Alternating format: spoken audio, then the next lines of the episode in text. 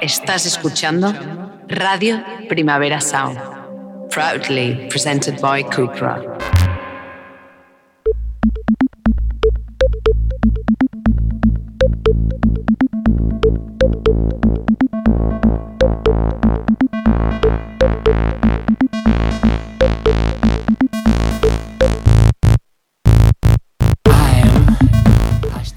Bueno, bueno, bueno, bueno, bienvenidos todos a Queer Up Your Life en Radio Primavera Sound.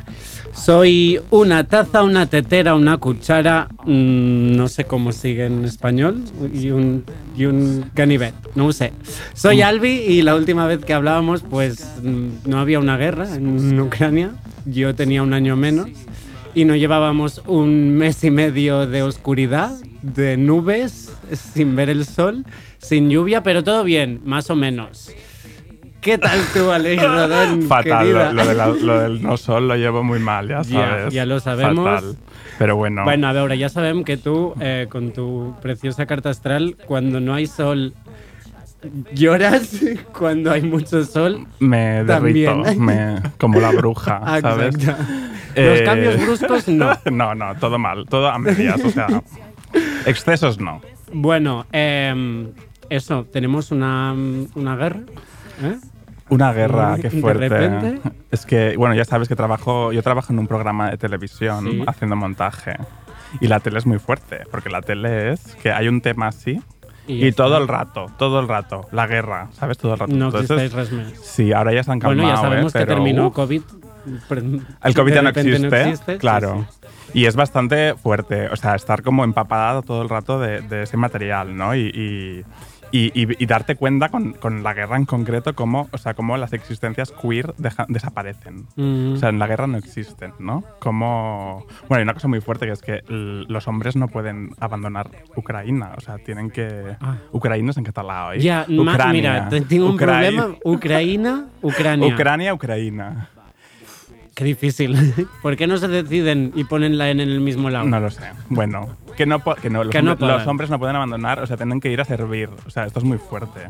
Esto en España, mm, No si sé. hubiese una guerra, a lo mejor no serían los hombres solo, pero mm, los cuerpos de las personas en esas situaciones, Ya, ya, ya, ya. ¿a quién pertenecen? Esto, bueno, es que esto me ha rayado bastante. Y ahora me, quedo bastante. pensando en qué pasaría aquí. Bueno, en fin. Eh, En fin. También tenemos noticias de. JK Rowling. Sí, tin, tin, tin, vuelve- momento JK. Vuelve a ser noticia, Pero no por que- haber abierto la boca a ella, sino porque Putin. Esto O sea, es muy fuerte. no me puedo creer. O sea, me mandaste el vídeo y digo, es, es- es un montaje. Podría serlo, pero no. No lo es. No lo es. Bueno, No, explica, no, no. explica.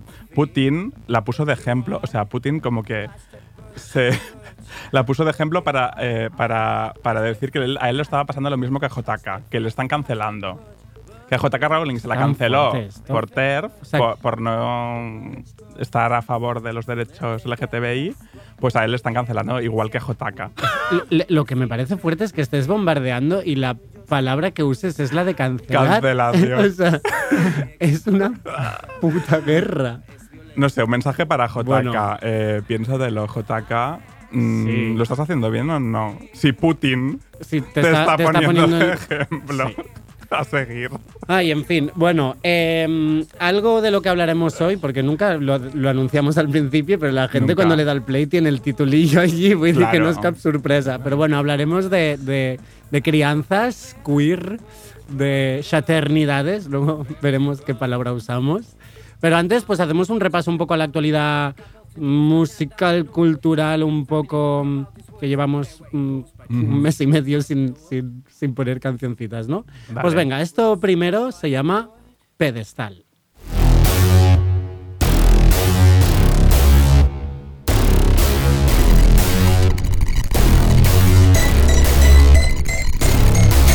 Todo lo que siento por ti ha cambiado. De la noche a la mañana estoy agotado. Ya, ya no quiero verte aquí ni a mi lado. Lo siento si esto te duele demasiado. Que, que tú me atontaras fue algo real. Tú me gustabas de verdad Pero no, puedo autosabotearme. Esto pa' mí fue un despertar. Ya no puedo aguantar ni un segundo más. Sé que tú me odiarás pero se pasará.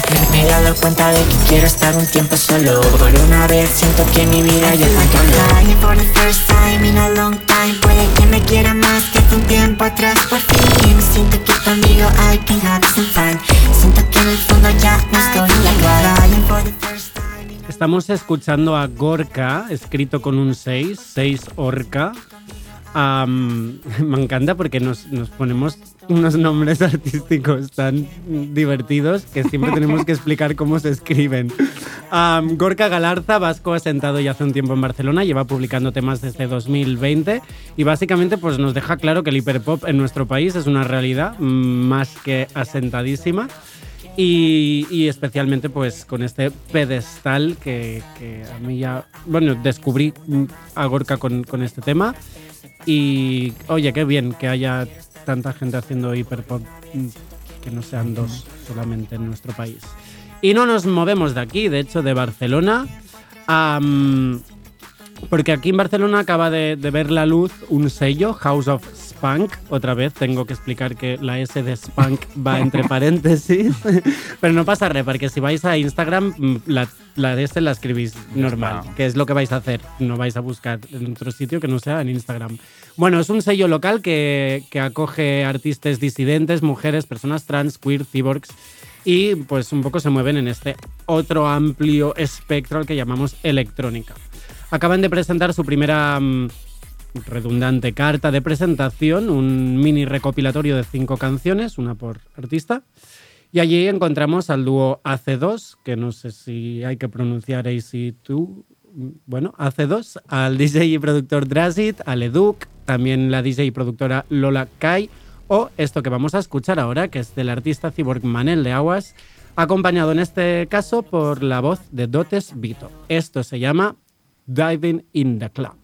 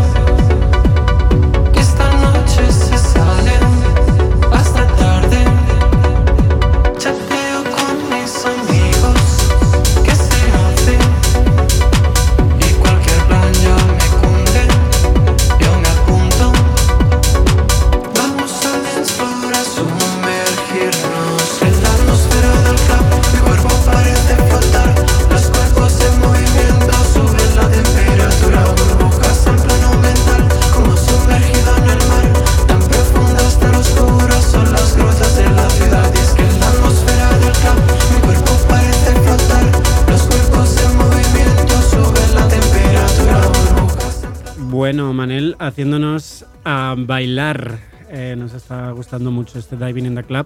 Se nota también lo que le gusta, un poco de trance. Eh, recordaros que todo lo que va sonando esta temporada está en una playlist que os iremos compartiendo, que se llama, pues fácil, Up Your Life Season 4. Pues estamos en la 4, ¿no? Dijimos. Sí, creo que sí. Qué bien suena, ¿eh? ¿Cómo pasa el tiempo? cómo pasa el tiempo. Bueno, pues ahora nos vamos a Francia o a Suiza, no lo tengo muy claro. Eh, vamos con Loic Gómez, eh, como digo, francés, pero alojado en Suiza. Eh, creo que ya os hablamos de él hace unos meses y, y, bueno, sigue lanzando música. Estamos hablando de Boyfriend, pero es BFRND, ¿vale? Ni una vocal. Hoy es el día de, los nombres, ¿eh? Bueno, eh, os contábamos eh, el- el día que fuera que habláramos de, de Boyfriend, que es la pareja, teóricamente, de Demna Gvasalia, actual director creativo de Valenciaga, firma para la que Boyfriend pues, ha creado música y también ha modelado. Y no vamos a bajar el ritmo porque la verdad es que este tema que nos, que nos trae, que se llama Afterlife, también es bien punchin punchin. Esto es Boyfriend.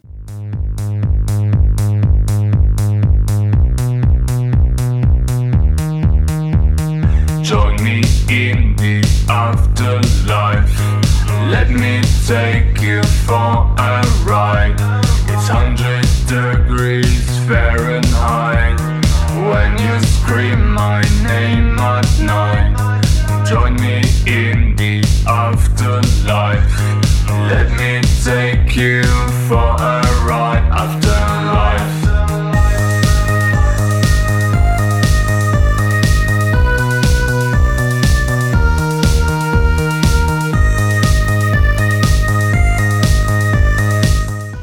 Bueno, ya ho sabeu, esto solo és un tastet i luego pues le dais play a nuestras listas o rebusqueu a estos artistas. Esto era Afterlife de Boyfriend y ahora nos vamos un poco atrás porque justo en febrero, mm, después de, de presentar el último programa que os dimos, llegaba un nuevo sencillo de Arlo Parks, la promesa británica aclamada por la crítica y, ojo, por Billie Eilish. Ah, Eilish. Es que el otro día en, en el especial de los Oscars me di cuenta que, que la gente decía distinto, Eilish, no sé. Ah, Bueno, da igual. La, la Billy Pestañas. Bueno, Arlo Parks en 2021 publicaba su álbum debut, Collapsed in Sunbeams. Y, y nada, nos llegaba una cosa pues más suave, de hecho se llama Softly, y suena así de bien.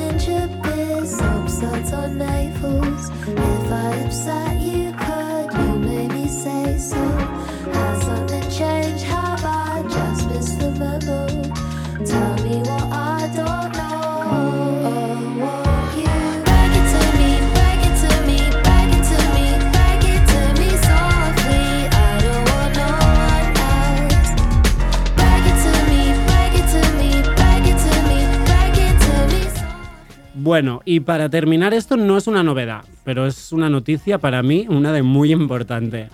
No nos movemos del Reino Unido y es que parece ser que el retorno de Patrick Wolf es casi una realidad. Para quien no conozca a este artista, cosa que me parece fatal y pues no sé, hacer vuestros deberes, chiquis, o sea, mm, mal. Eh, pero bueno, en resumen, multiinstrumentista, su música pues es un paseo entre la electrónica y la música de cámara, así lo pone en Wikipedia y me parece, perdonad, me parece mm, pues tal cual. Yo muchas veces escuchándole es como como si entraras un poco en una peli de época, pero de estas que hacen. Un poco la favorita, ¿no? Ujú. Como peli de época, pero oscura y que te la hace un, un direct- un autor mm, indie. Vale, ¿Sabes? Es una mica, va por aquí. Bueno, eh, desde 2012 no teníamos, digamos, noticias musicales de este artista. En 2012 lo que hizo fue reversionarse en formato más acústico. Pero bueno, previamente llevaba ya 10 años de carrera con 5 álbumes de, de estudio a sus espaldas. Y nada, y luego desapareció. Pero el otro día dijo, hola, subió una foto en Instagram, nos volvimos un poco loquis. Y bueno, resulta que ha abierto un Patreon, que sí, siempre digo Partenón y no, un Patreon, que básicamente pues, pues es esta, esta herramienta, esta web mm, como de mecenas. Y nada, te permite convertirte en fundador de lo que ha llamado un museum. Y allí irá subiendo pues cosas antiguas, audios que vaya grabando, nos irá explicando también cómo está el, el próximo álbum de estudio. Y además hará mm, un directo cada mes. Ajá. Esto es si, si te conviertes en, en Sentinel. O sea, puedes ser paladín o sentinel. Y si eres sentinel que pagas más, pues puedes ver conciertos. Bueno, veremos. Eh, mientras esperamos, vamos a re- recuperar un trocito del tema que yo recuerdo, creo mm, que fue lo primero que conocí y que es una maravilla. Se llama Paris.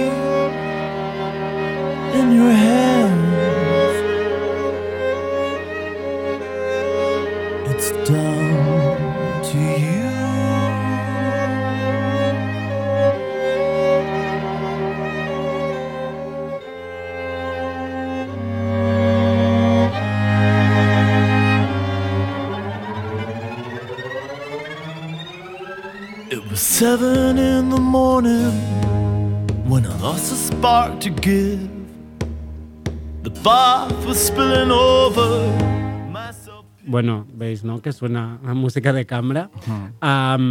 De hecho, esta es la versión eh, del álbum reversionado, recopilatorio de 2012, ah, que es donde suena más a, pues, a los Bridgerton. Bueno, hablando del cine, Aleix, Pues mira, yo eh, vamos, a, vamos a inaugurar una sección. claro que sí, no sé por qué no lo habíamos hecho antes. Mira, es que, es que me estoy montando un archivito de, de cine queer super guay. Cine queer, me agrada Cinequeer. el acento. Cine queer. En lugar de ser cinéfilo, Cine queer. eres ¿no? cine queer. Y bueno, cositas, claro, no, cositas pues como no mainstream, Claro, ¿sabes? Y, y, pues yo qué sé, vamos a, a hablar de peliculillas de vez en cuando, ¿no? Em sembla molt bé. No, no, yo te pongo como deberes que sea cada mes. Que sea cada mes, claro que sí, sí, ya, sí. es, ya es suficiente de vez en cuando un mes. Claro, perfecto. Venga, pues ¿qué nos portas avui? Pues hoy, mira, teniendo en cuenta el tema del programa, vamos a. Os voy a hablar de una película que justamente me descubrió la persona que, con quien vamos a hablar ahora. Ah, mira. Eh, qué, es una. qué bien ha quedado, qué redondo Ah, esto. perfecto. Claro. que tiene que ver con el tema, claro, del, Ujú. del día. Es una película que se llama Cachorro, que es de 2004, que la dirige Miguel Albaladejo. Eh, es este momento del cine español como, no sé, a mí me encanta realmente. Estas películas de denuncia social de los años 2000, ¿sabes? Como muy Fernando Sí. León de Aranoa, ¿sabes? Princesa, Los Mm. lunes al sol. Me encantan Total. estas pelis, me Sí, encantan. sí, o sea, sí, es como sí. que de repente me encantan. Me las estoy viendo ahora. Ahora, y- exacta, pero Mm, luego hubo un poco de distancia. saturación, ¿no? Claro, Como claro, de, en ese momento- Bro, hay más cosas aparte del drama social. Claro. en, en- el extra radi. mm, bueno, Pero fíjate, ahora yo creo sí. que mm, Igual murió se va a recuperar. Bueno, es que eso ya, ¿No? eso ya era- eso no era ya el tema, yo creo. Por eso, por eso ahí lo mataron. Pues eso, Cachorro. Eh, Cachorro es una película que va sobre. Bueno, el protagonista es Pedro, que es una persona homosexual que vive en Madrid. Y su hermana le deja cargo de su sobrino. Eh, o sea, de- el hijo de la hermana, que es el sobrino de Pedro.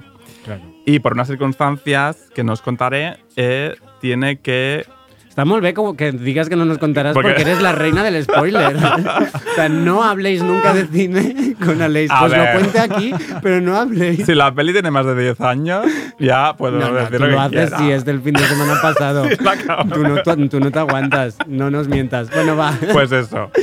que, que por unas circunstancias se tiene que Ujú. quedar, eh, se tiene que cuidar de- del sobrino Vale. durante un tiempo indefinido. Eh, y Pedro tiene que adaptar su vida para que sea compatible con la crianza. Claro, ¿No? Entonces, claro, ya veo que va Hmm. perfectamente con lo que hablaremos hoy. Eh, pues nos traes un fragmentito, ¿no? vamos a escuchar Venga, un, un dialoguito. Dialoguillo. Dialoguito. ¿Y tú de qué te ríes? Me río porque me he dado cuenta ¿De qué? de que ha ligado con el dependiente. No, bonito, no, no. El dependiente me estaba tirando los tejos, que es algo muy diferente. No has ligado con él porque estabas conmigo. No, no he ligado con él porque no era para nada mi tipo. Si te hubiera gustado, habría ligado con él. No, hoy no, porque hoy estoy contigo. Tus amigos. Manuel, por ejemplo. Se quedan tan poco tiempo porque estoy yo. Menudo interrogatorio, ¿no? Perdona. Mis amigos se quedan tan poco tiempo porque siempre ha sido así. Cuando tú no estabas conmigo, era igual. Pero tú no te preocupes, que no me está fastidiando nada. Es más, me viene bien que estés conmigo, porque así ninguno se enfada cuando les digo que no puedo vivir con ellos. Qué morrazo. Qué morrazo. Es el niño de, de Aida, el, ¿cómo se llamaba? El Jonathan, ¿sabes? Ah, el hijo de Aida. sí. Es ese niño. Me encanta. Hala, fija- fíjate. Pero ya, pero Antes, o sea, más, más pequeño, claro, pero creo. era pequeña Aida. Bueno, es que Aida hace No más años de sé. lo que, que Ya, nos pensamos. claro. Bueno, em, jo, ya me han dado ganas de, de verla. Sí, yo eh, miradla si podéis. eh, está en filming, eh, Vale. o sea, súper accesible. Y no os cuento más, pero solo decir que, o sea, que yo creo que lo bonito de esta película es como se muestra que este cambio de vida no, no es nada dramático y que es perfectamente compatible con, Mm. con, con- con la vida Con de esta vida de persona. O sea, que tiene una comunidad de amigos y de gente que le ayudan y no tiene que renunciar a muchas cosas. Porque todo es compatible y todo puede fluir. Qué bien, ¿no? Que Sí. no nos lo muestren todo siempre. Qué duro, qué Claro, difícil, qué gris. claro. Y encima eres maricón. Exacto. Claro. Bueno, pues muchas gracias, eh, Aleix. eh, yo me la veré ya este fin de semana. Qué bien. Eh, o hoy, por ejemplo, cuando salgamos de aquí. Eh, y ahora sí, vamos a hablar de crianzas queer. Yo cuando dijimos, vale, ¿qué, qué- qué musiquitas ponemos por aquí? Yo lo siento, la, la primera canción en la que pensé, pues es de las Spice Girls y es esta.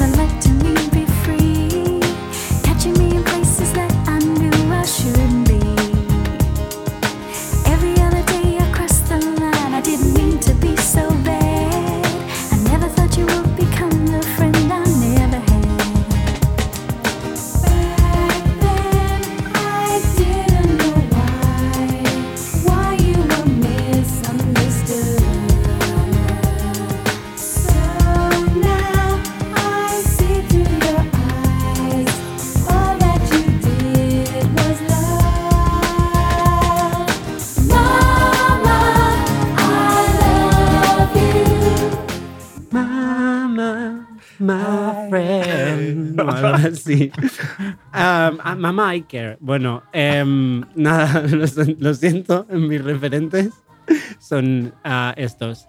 Bueno, maternidades, paternidades, chaternidades, crianzas. Bueno, la cosa es que precisamente con el inicio de la guerra empezaron a salir en Twitter, incluso en medios, en la tele, eh, mensajes, llamamientos por parte de asociaciones de familias subrogantes, en Mm. especial una que se llama Apingu, preocupadísimas por los bebés que han subrogado. Mm, Yo me he puesto aquí en el guion comprado. Bueno, o sea, unos tweets muy locos, preocupados por las criaturas, sin preocupar. eh, con, muy fuerte. No vamos a hablar más de ello, Ok. ya está. Pero eh, me pareció también un buen momento pues, para, para hablar de qué otras alternativas existen.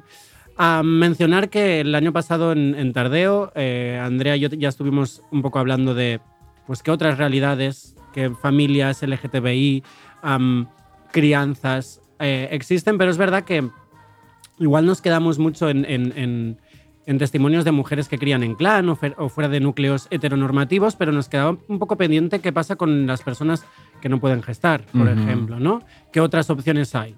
Descartas la subrogación, te- tienes pues la adopción, la acogida, y precisamente con la, con la adopción es como que siempre está allí un montón de preguntas, de dudas. Y eso, pues un poco es lo que vamos a intentar hoy resolver. No sé si lo conseguiremos, pero será un poco pues sentarnos en el bar y preguntarle a Alfonso, Alfonso Igualada, hola, ¿qué tal? Em, pues mm, preguntarle un poco em, qué significa, qué implica, Mm, puedo mm, yo decidir, voy a adoptar, necesito disponer de una economía mm, más que saludable. ¿Cuánto dura el proceso? Etcétera. Bueno, prepárate, ¿vale? Madre mía. Estas eran las preguntas. Antes que nada, pronombres, Alfonso. Pues él, nosotras, está bien. Vale, perfecta. Bueno, eh, como decía, te tenemos aquí porque tú ya has iniciado un proceso de, de adopción. ¿Cuánto hace aproximadamente? Digamos que he iniciado el trámite. El trámite. el trámite, eh, con lo cual es un registro Mm. y sobre todo le he dado el primer paso a mi deseo de querer ser padre. Entonces esto es lo que... Vale, has reafirmado ese deseo en Con forma, un en trámite, forma de un- trámite. vale. Y llevo dos años de espera. Dos años. En enero hizo dos años justos. Vale. Wow.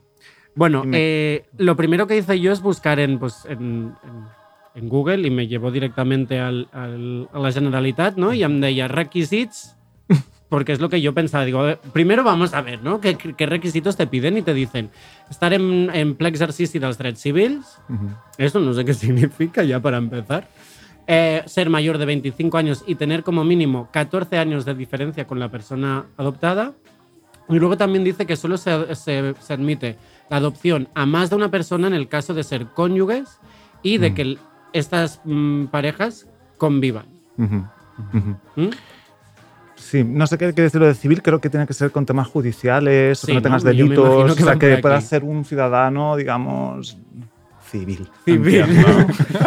Bueno, Pero eh, quizá me equivoco. pues vamos a tirar para atrás. Antes que nada, mm, ¿siempre tuviste clara que esta sería la opción o incluso barajabas la opción de, de criar? Pues mm, digamos que la primera, siempre he sido muy chiquillero, muy chiquillero. Mm. Mm, Me han gustado y he tenido siempre como esta, esta relación bonita de, miran, ¿no? Cuando trabajaba con 22 años en un centro de atención temprana, ahí fue la primera vez que realmente dije, quiero ser, quiero tener una Mm. familia. Y, y ahí fue realmente cuando emergió, ¿no? Y después, bueno, pues un poco lo que hablabais de di- la- el prototipo de familia o la idea que tienes de familia, sí que quería en mi mente montarlo con una pareja, con mi pareja, con mi chico o con, bueno, con un chico, ¿no? Y, y bueno, en todo este proceso de buscar, de encontrar parejas que quizás sí, pero no, al final vi que, bueno, era un proceso que realmente era un deseo mío y, y lo inicié de manera monoparental. Y han pasado, pues claro, ahora tengo 39 años, voy a cumplir, han pasado bastantes años. Claro, o sea, igual lo primero es, este- es desmontar, ¿no? Hacer el Ah. ejercicio de desmontar esta idea. Has dicho, pues pensabas en una pareja con la que mm, formar esta familia. Dice como que casi era un tema, ¿no? Imagino de, vale, pues esta persona no quiere, entonces quizá no es la... ¿No? Como cambias tu vida o tu... mm, No voy a seguir con esta persona quizá porque en un futuro no podré hacer y todo porque ya tienes una idea de lo que tiene que ser criar, que va en pareja. Claro. ¿no? Sí, sí.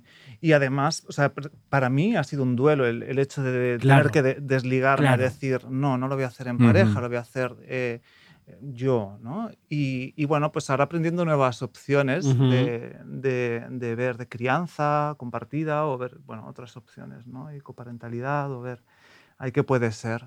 Eh, Es fuerte que la palabra sea un duelo, pero realmente entiendo que, que se siente así, ¿no? Que todo viene por el referente. Pues al final, qui- quizá primero piensas qué es lo que yo he visto o he tenido. No, yo no, en mi caso ¿No? no, ha sido, ¿eh? yo he sido criado por mi madre, estaba- mis padres están divorciados, he sido Ujú. criado por mi madre, realmente era mi deseo, o sea, seguramente también tenía una estructura ahí marcada. Claro. Luego hay una realidad de, de tener un apoyo económico, un apoyo de Mm. ayuda, es decir, esto, Claro. o sea, realmente Claro, para pensar en, sí. en tener familia, crianza, hay que pensar en- apoyos, claramente. Ahora, quizá es abrir otro tipo de apoyos, o sea, que no estás solo en esto. Y quizá para mí lo que realmente en, en el entorno en el que yo me movía en ese momento sí, pero ahora que quizá me muevo más con gente pues queer o LGTBI o gay, ¿no? Pues no siempre se plantea como ah, una opción. Yo se lo, digo, a- se lo he dicho a Liz alguna vez, o sea, si te digo cuánto me dura una conversación cuando saco el tema de, ¿vosotros pensáis tener? Claro. Ya, ya. Es verdad que, que igual Ujú. los últimos años como que ha pasado a dejar de ser una, una, una opción, una realidad, incluso a estar mal, no sé si mal visto, pero no como, no, no, somos queer, entonces no existe, Así. no existe la crianza. Bueno, y también por la edad, ¿no? Y por los recursos, ¿no? Ah, o sea, sí, yo, claro, aquí sí. es decir, ahora nosotros tenemos 30, yo ahora me empiezo a plantear cosas, ¿sabes? O sea, es como Mm. que antes ni me lo planteaba por ciertas cosas, pero también por lo económico, ¿no? El, el decir es que hasta ahora a lo mejor no tengo una estabilidad, ¿no? O sea, que Claro. todo va ligado. Claro, ¿en, en qué momento asumes que vas a poder, ¿no? Cuando dices, vale, vale, voy a poder hacerlo ahora que... Claro, que cumples los requisitos que Sí. te piden para adoptar, ¿no? Claro, tienes que tener una economía mínima, eso está claro, una vivienda donde, está, bueno, al fin y al cabo, lo que estás es, eh, en mi caso, que el- mi, mi opción es la, la adopción, pues al fin y al cabo lo que quieres es dar una vida mejor a una personita que, que de alguna forma pues no lo, no, no lo ha tenido, ¿no? O sea, por, por donde ha nacido.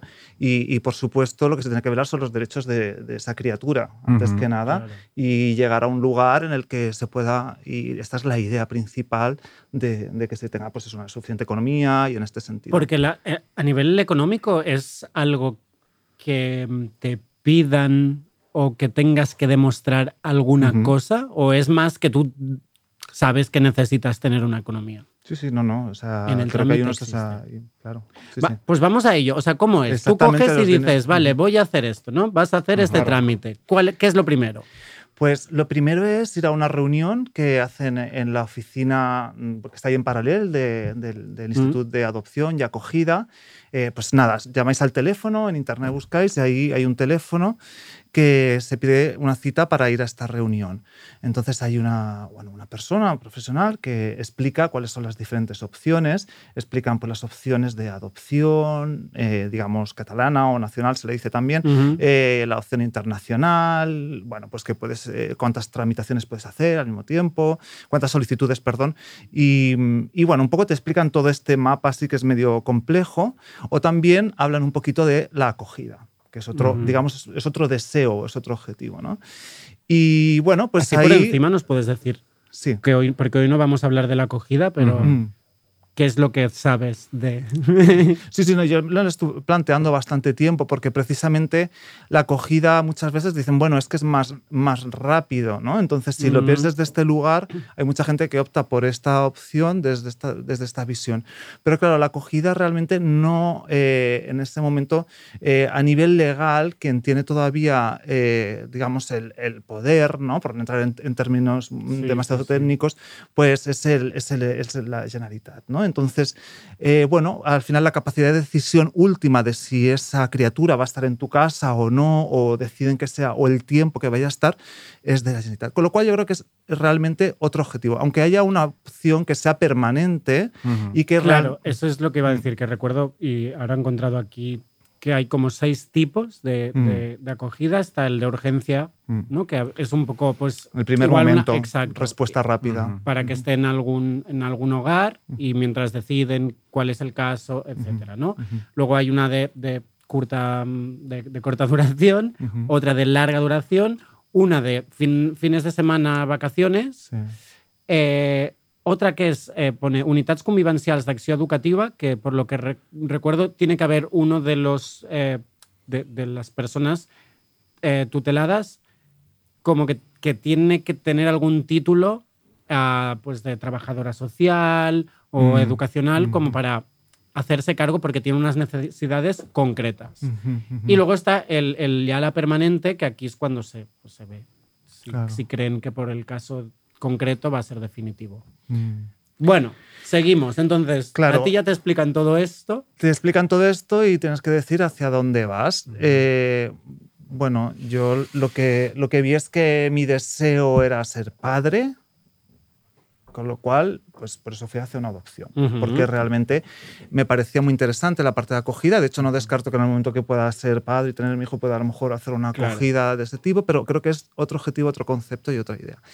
Y bueno, pues ahí te planteas qué implica hacerla internacional, eh, pues si hay costos, no hay costos, es decir, la internacional pues tiene mm, ciertos costos, luego la... eh, ¿En qué pues, nacional- O sea, ¿tiene que ver con todos los viajes que Con- se van a hacer o, o- Claro, con todo... hay- Mm, claro, hay unas unidades que están compuestas, creo que por, por psicólogo, educador social. Bueno, quiero decir que yo no soy eh, Ya, técnico no, de no. esto, Si entonces no hubiésemos seguramente, invitado a por favor, lo que queremos es cómo si hay se algún vive. este, No, pero, hay como tres profesionales o cuatro, eh, también hay algún, eh, creo que incluyen un abogado, entonces lo que tienen que ver es todo, la conexión con el país eh, donde Vale, se va a claro. tratar Sí, y aquí sí, sí. generar todos los trámites.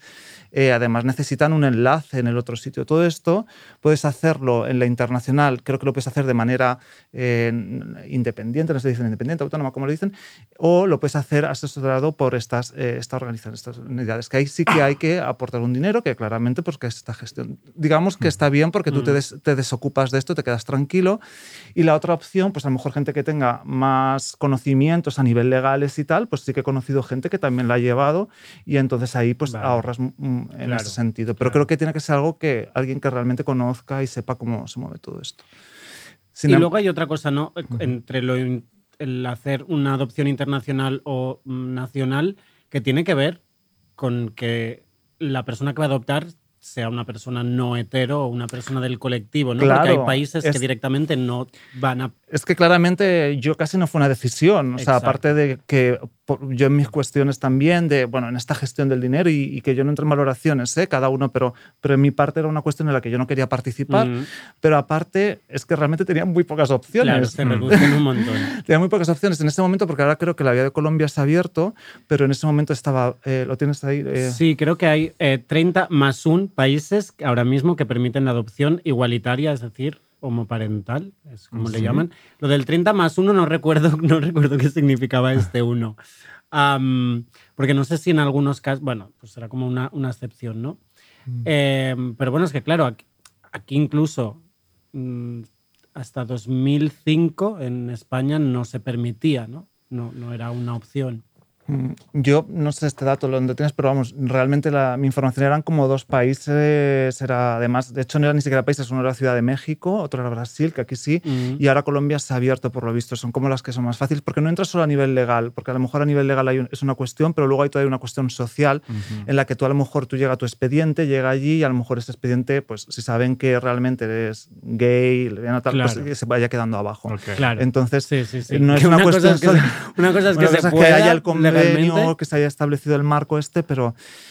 Entonces, aparte, las características de esta crianza eh, pues son diferentes. Normalmente tienes que eh, pensar en, en- en niños, niñas o niñas que sean mayores de 7 años, Mm. 9 años. Con lo cual, si quieres de alguna forma tener una experiencia de, de crianza de, de alguien más pequeñita, pues mm, claro, puede hacer que te lo cuestione también. Mm. Y ya, claro. Y esto es diferente en la nacional. Entonces, en la Ah, vale. nacional sí que eh, no- el- la gran mayoría, y esto además se puede ver en las estadísticas que hay en, ahí en, en la página de la misma de, Ujú. de- de adopción y de acogida, eh, son de tres, la media es de tres años y más chiquitos. Como mucho, mucho, mucho son cinco o seis años. Tienen cinco o seis años. Y el, el momento de, de- Estábamos en este trámite, claro, tú dices, pues lo voy a hacer yo solo. ¿Qué, qué cambios o, o qué, qué implica el, el proceso si lo haces solo? Sí. Yo me gustaría como hablar de un paso anterior. Antes Vale, de sí, eso. claro. Sí, porque Tú creo que además es, co- por- es muy es importante el- para, para, para nosotras. Porque mm, que es el tiempo de espera. Tenemos que tener en mente Vale, que hay un claro. tiempo de espera largo. O sea, la, eh, quizá la, la internacional sea un poquito menos, la nacional es un tiempo de la- eh, largo de espera. ¿Por qué? Porque hay mucha gente que está interesada en, en hacer este, es- este proceso. Y normalmente se habla de unos cinco años hasta que empiezas, o cuatro años, hasta que en completo, cuatro años hasta que empiezas a hacer lo que es la evaluación de tu expediente. Te abren, digamos, el, el trámite, ¿no? Entonces ahí sí que, mientras tanto, es un registro, sin más. Entonces esto es lo que yo decidí, un registro. ¿Qué pasa? Yo pienso que las personas queer mm, no es que si, no sé si llegamos más tarde a ese deseo, porque no fue mi caso, yo lo tenía desde muy pronto, pero quizás las situaciones, el entorno, Ujú. las conversaciones Mm. del día a día, el, ¿no? Yo he oído muchas amigas que a lo mejor ellas decían, esto es que me siento presionada por tal, pero es que nosotros esa presión, bueno, no, la sé tenemos, vosotros, no la claro. tenemos, No, no, existe. Claro, claro. Se asume que no va a pasar. Eh, Es al No se habla, Claro. ¿no? No hay, o sea, a mí quien me ha preguntado, ¿y tú vas a ser padre? O sea, realmente... Claro.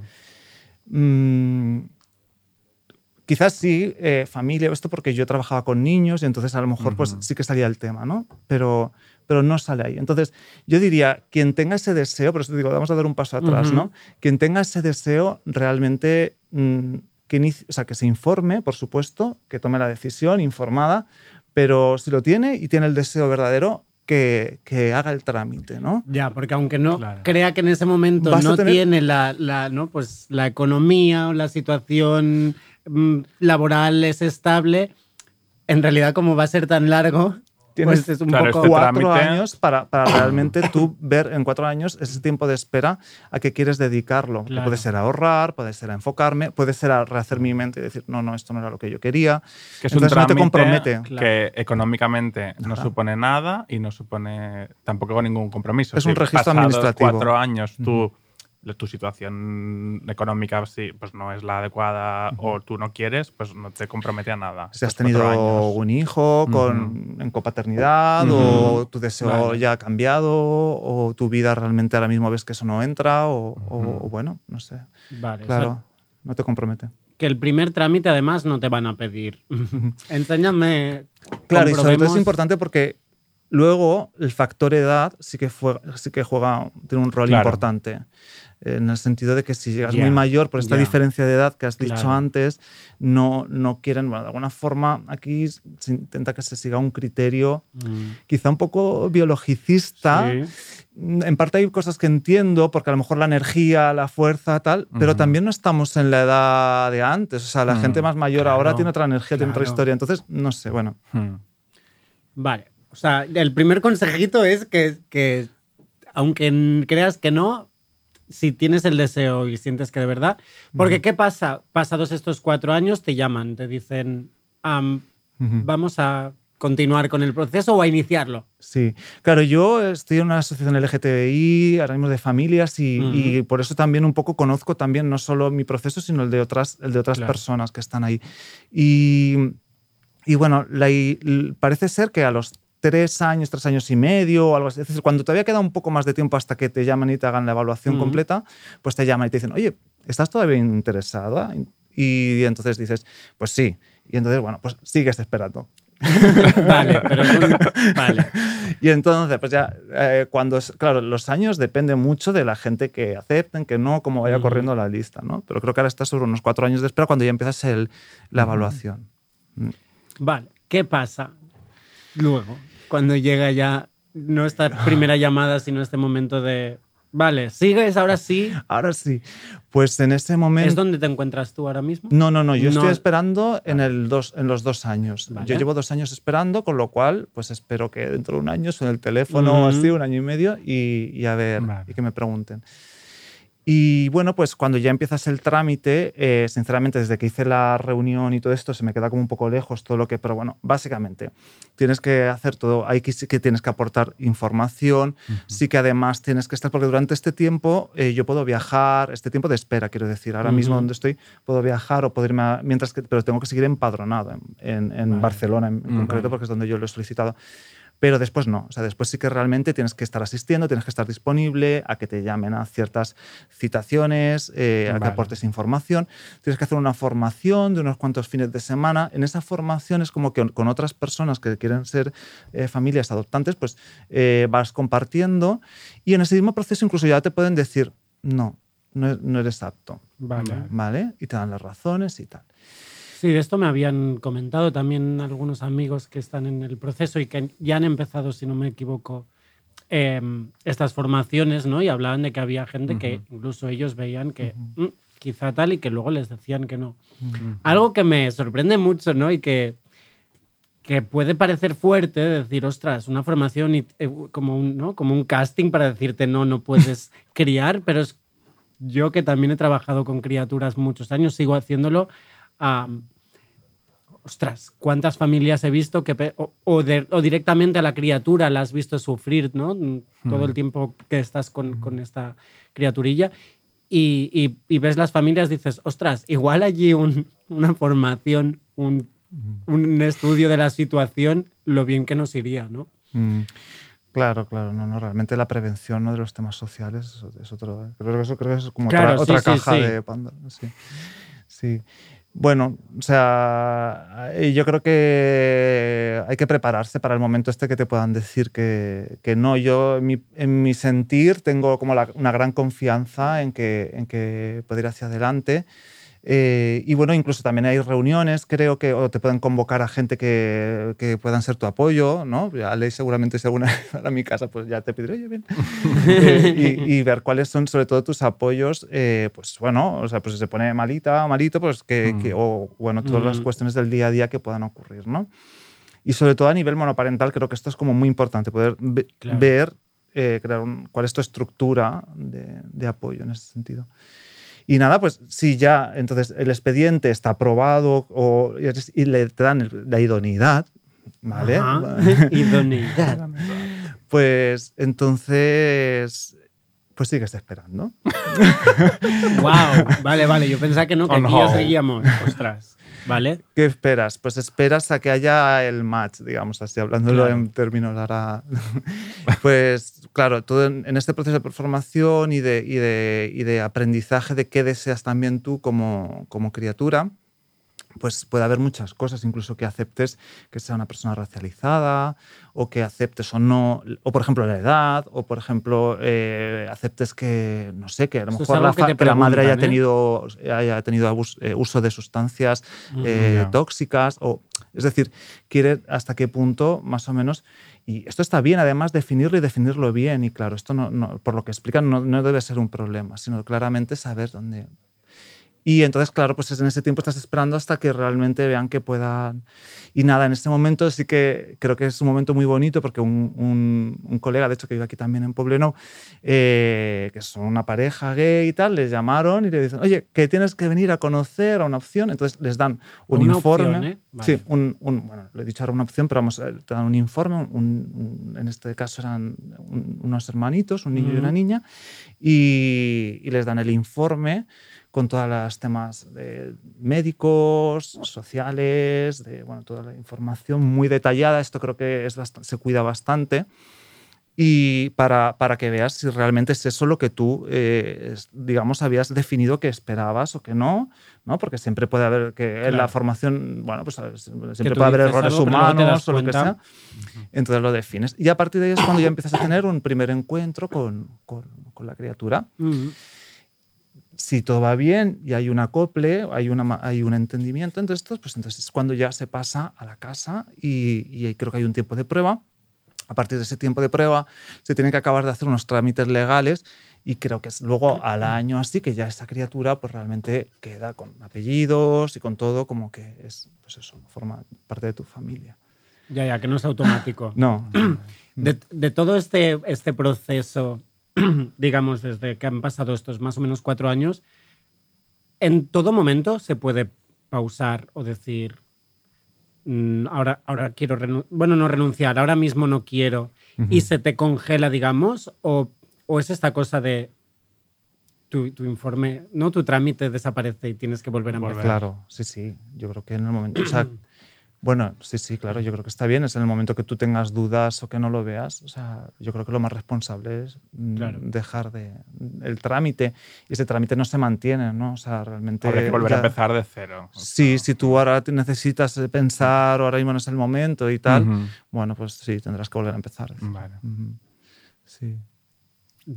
Claro, estoy pensando ¿no? en todos estos pasos que hemos dicho, Sí. si realmente en todos es un empezar de cero o hay algún momento en que digas, no, aún puedes, te lo puedes pensar un tiempo. Igual en esa primera llamada.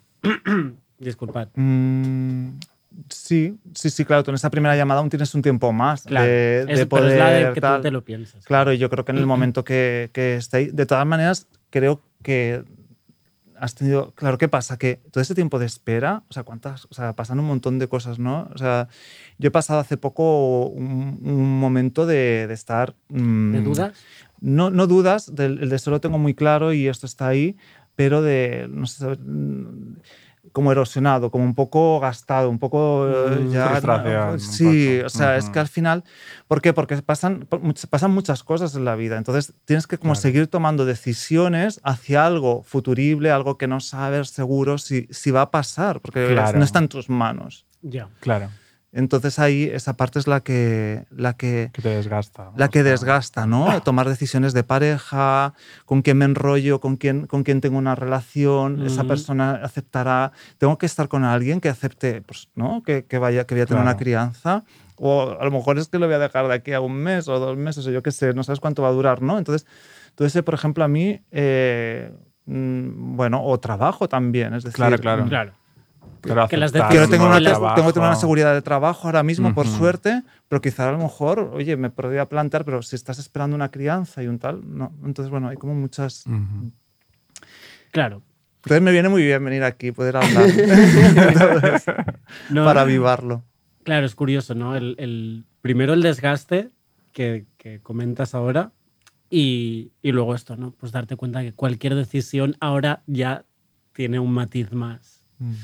Bueno, eh, vamos a hacer una pausita escuchando un tema que, que nos, que nos recomendaste cuando Mm. te preguntamos ¿qué, qué música sobre crianzas. En este caso es una no crianza y estamos hablando de Miguel de Molina, de quien hablamos cuando nos visitó Fernando López Rodríguez eh, con su libro Historia Queer del Flamenco. Eh, Miguel de Molina cantaba este mm, paso doble compuesto y sin novia que básicamente agradecía ¿no? que, el- que le dejara esa novia en el altar casi porque así no tenía que cuidar los churumbeles como el resto de, de compañeros. Bueno, él era un mariconazo y, y, pues la canción pasó, pasó el filtro así de bien. Esto es compuesto y sin novia.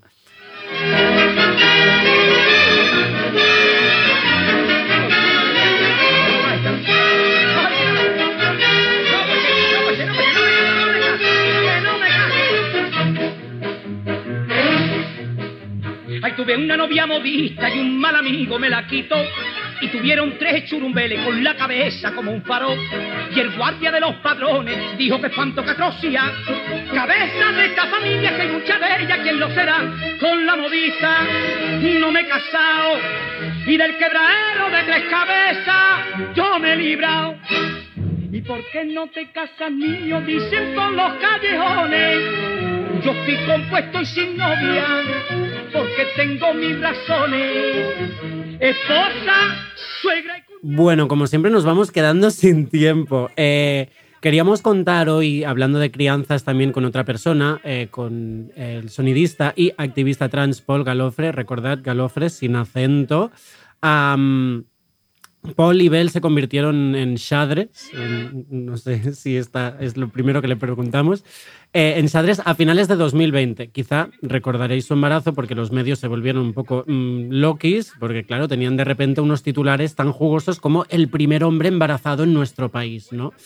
Bueno, eh, Paul no nos ha podido acompañar, pero yo ya sabéis que adoro el mundo del audio de WhatsApp y le dije, bueno, yo te lanzo unas preguntitas y me dices.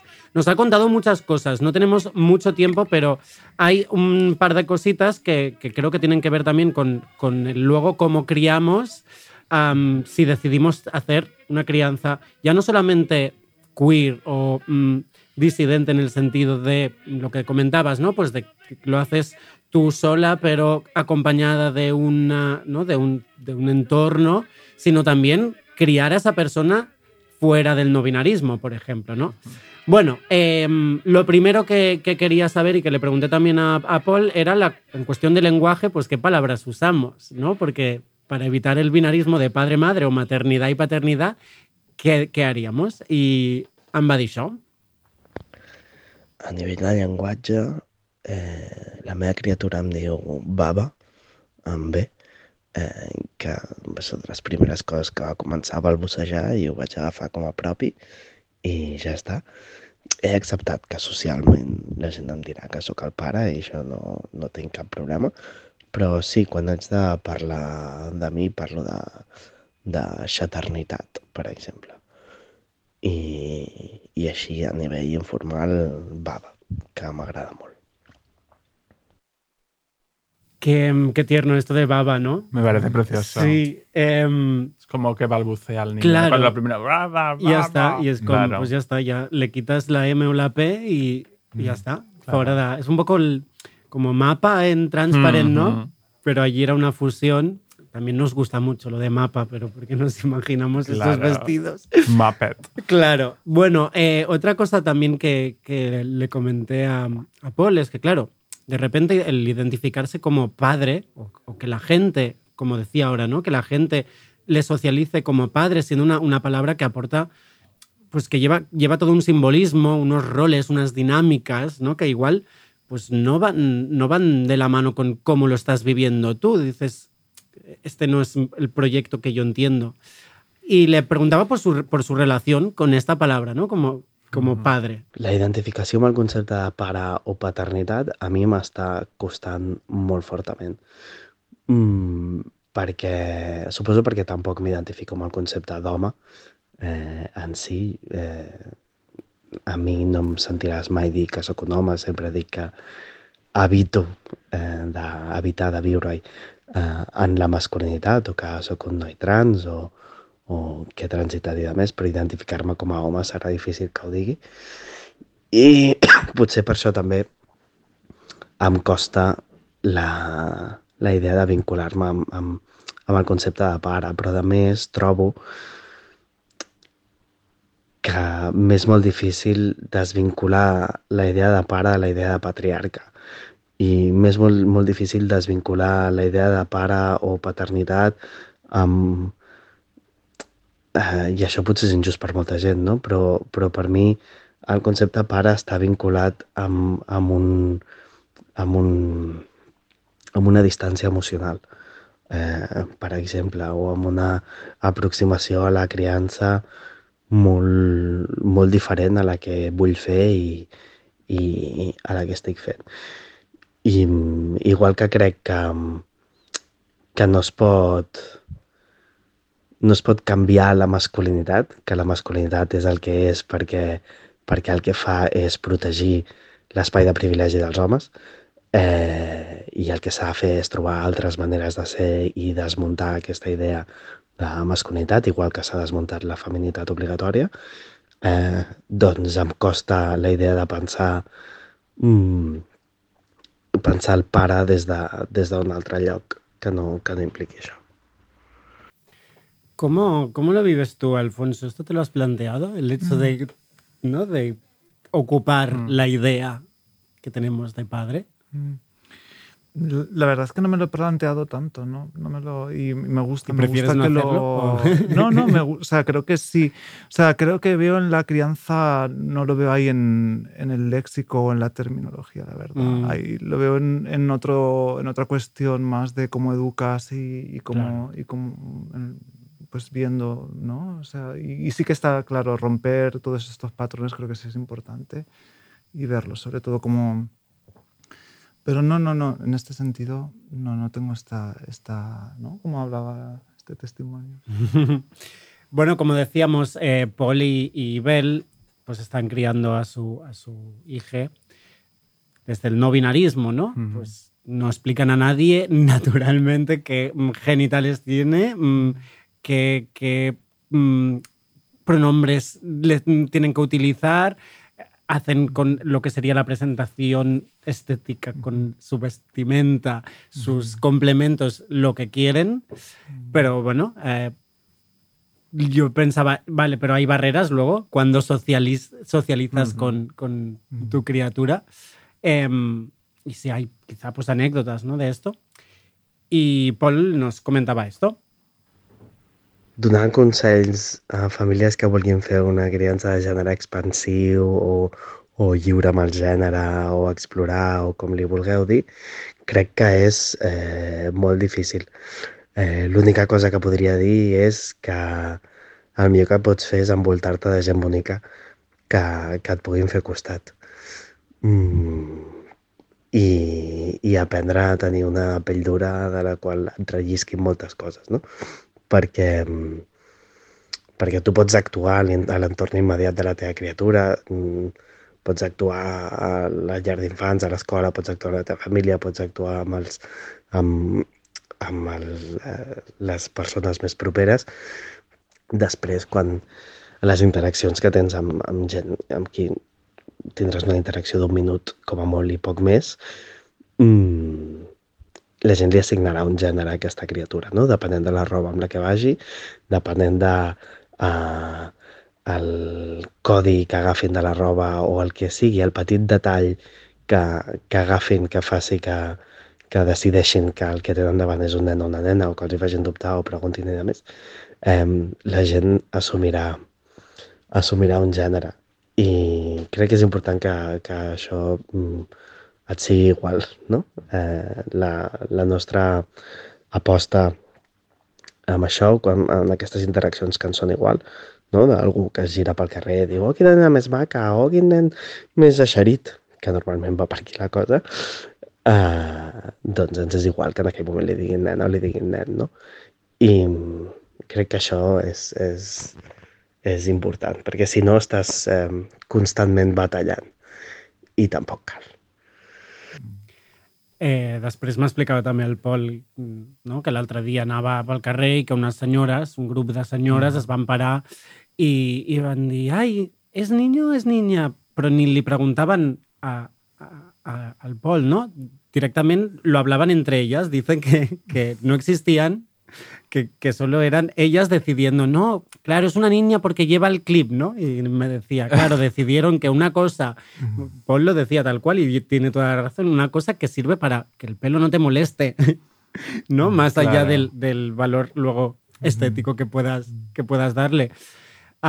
Pero que decía que, que lo, lo hablaban y lo decidían entre ellas, Eso como ya niña, directamente punto. ni no, no contaban con, con qué dirían sus, sus chadres. Me parece muy interesante como escuchar como la experiencia de Paul, ¿no? De, de ya llevar a la práctica esta crianza no binaria, ¿no? Y, y Mm. creo que puede ser interesante, no sé tú, Alfonso, cómo lo vives como persona que aún no ha empezado esta crianza, pero que se lo plantea en su cabeza, ¿no? ¿Te Ujú. planteas esta, este hecho? O sea, la crianza no binaria, el, hay- me gustaría evitar eh, al máximo imponer, ¿no? ¿Cómo ¿Te lo planteas? Sí, por ejemplo, bueno, quizá a lo mejor me he planteado más después cómo es, cómo es la ropa, ¿no? Muchas veces la Mm. ropa, ¿no? El Mm. clip, si el color, si todo esto, esto sí que lo he pensado más, ¿no? Decir, bueno, dejar espacio, ¿no? Y, y que, y que se pueda jugar y que además creo que es un momento que, que es bonito, pues que realmente pueda explorar y que pueda ver. Y digo, bueno, pues que llevo y que decida lo que quiere coger, ¿no? Pero luego pienso, digo, voy a coger lo más caro, digo, a ver. O no, con el gu- o no, igual. o coge un trapo. Bueno, claro, yo salón. sé, feliz con un trapo. Sí, sí, sí. Me sale ahí la pesetería, pero bueno, no. Pero no, es, no. es interesante también lo que dice Paul, ¿no? Porque es verdad que yo siempre lo he pensado, como qué pasará por más que tú hagas el ejercicio en casa y que tus amigues, tu entorno Sí. ya le den como es- estas realidades em, mm, fuera de la norma, ¿qué, qué- qué pasará cuando socialice? Y, y es- Claro. esta cosa que te dice, que decía Paul, ¿no? De, bueno, pues ya asumirás que, la- que el resto del mundo mm, va a socializar en chico o en chica y ya está. Y no vas a bata- la batalla no la vas a hacer allí, sino que la vas a hacer tú en tu casa, en tu entorno, con tus amigas, con tus familias Es que- y sobre todo con la criatura, ¿no? Claro, yo es que ahí lo veo desde el apoyo incondicional que voy a tener hacia mi criatura de Claro. lo que necesite y cuando necesite expresar lo que tenga que expresar. Entonces, para mí es ahí donde está el campo de, de batalla, incluso personal también, de lo que me pueda mover o no mover, eh, porque como todos, o a lo mejor yo más, tengo mis barreras y mis, y mis, y mis concepciones, ¿no? Es Mm. ahí. De hecho, yo me he cuestionado mucho más en cómo puede sufrir o cómo pueden eh, Ujú. sufrir por, por esta cuestión de social. De hecho, el hecho que yo sea pues, gay, que sea marica y que, Ya. y que en la escuela que puede ocurrir, ¿no?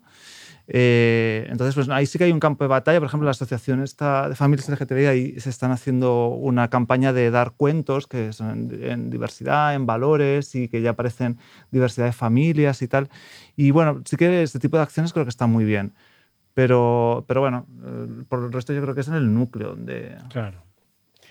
Bueno, Alfonso, iremos em, siguiendo tu proceso a ver, Ay, sí. a ver cuando llega esa llamada. Pero Aleix, lánzale la pregunta de siempre. Ah, claro, Alfonso, eh, cuéntanos, ¿qué es ser queer para ti? ¿Y, y qué crees que será ser queer para, para tu criatura, para tu futura criatura? ¿No? Porque, claro, también. Pues yo creo que, que ser queer, yo creo que debería decir cosas de respeto, de, de poder al- la diferencia y en el otro y ver a, la persona que hay ahí. Creo que para mí es, es eso. Y no me interesan mucho más otras, otros juicios o batallas en- en ningún sentido. Sí, sí. ¿Y crees que tu criatura ya. En otras futuro cosas, claro. ya habrá cambiado verá cosas. Yo qué sé qué va a haber, sí, fíjate. Será diferente a nuestra vivencia, de nuestra infancia. Igual dirá, queer, ¿qué me dices? ¿Qué es esta palabra tan Claro. vieja? Boomer. Boomer. Boomer que no será boomer. Queer será ser boomer. Claro. Imagínate. Bueno, eh, muchas gracias, Alfonso, por eh, darnos un poco de luz en, est- todas estas dudas que teníamos. Antes de despedirnos, vamos a escuchar un trocito de esto que se llama Voy a ser mamá.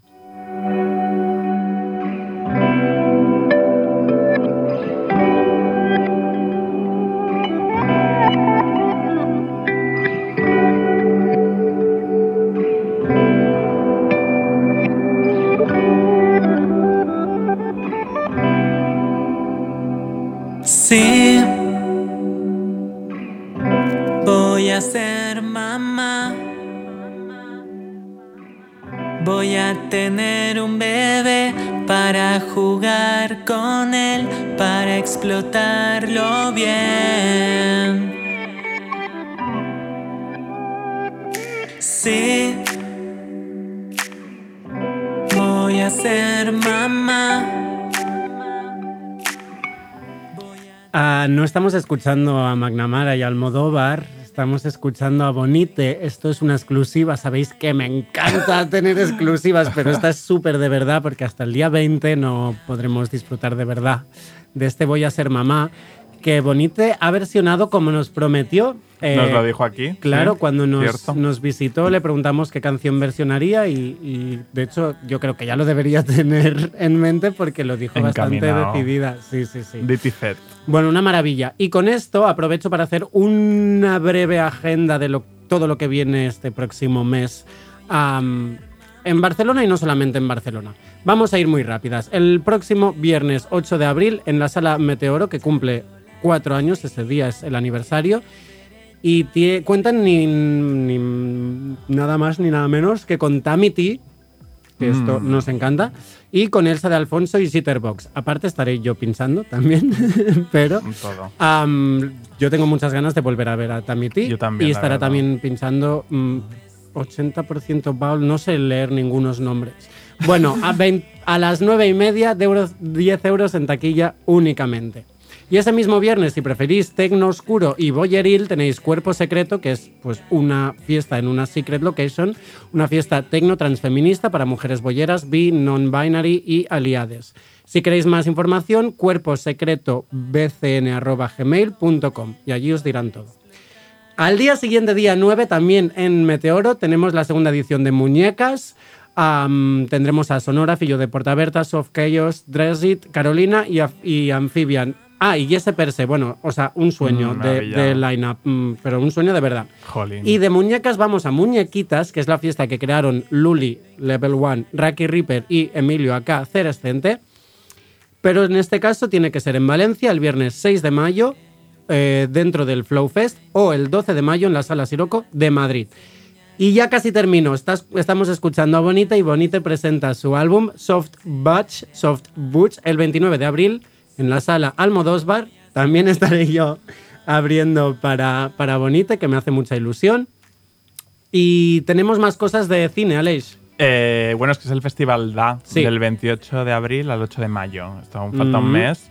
Pero decir que se va a estrenar la película La amiga de mi amiga, de Zaida Carmona. Qué ganas que teníamos ya de Tenemos esto. muchas ganas. O sea, una película sobre bolleras, o sea, sobre los enredos de las bolleras en Barcelona. Sí, O sea, van- bueno, O sea, que- tenemos unas ganas de verlo Sí, que nos sí. morimos. Ah, esto será en el DA. En el DA estuve mirando también, hay una película de época de maricas, o sea, ya está, todo lo que, que- lo que queremos. Solo falta una Kira Knightley que sea la, la- la amiga, la madre, La la, madre de los maricas de época. Bueno, con esto eh, nos vamos, nos ponemos así dulzonas con Bonite. Alfonso, muchas gracias. Gracias. Y Aleix, eh, nos escuchamos, vemos, bueno, tú y yo cuando queramos, pero otra vez en un mesecito. Perfecta. Adeu, adeu. Gracias. Sí,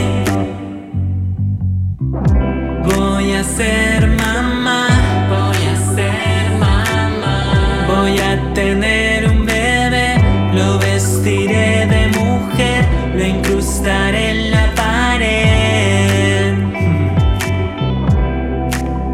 Le llamaré Lucifer, le enseñaré a Estás escuchando Radio Primavera Sound. Proudly presented by Cupra.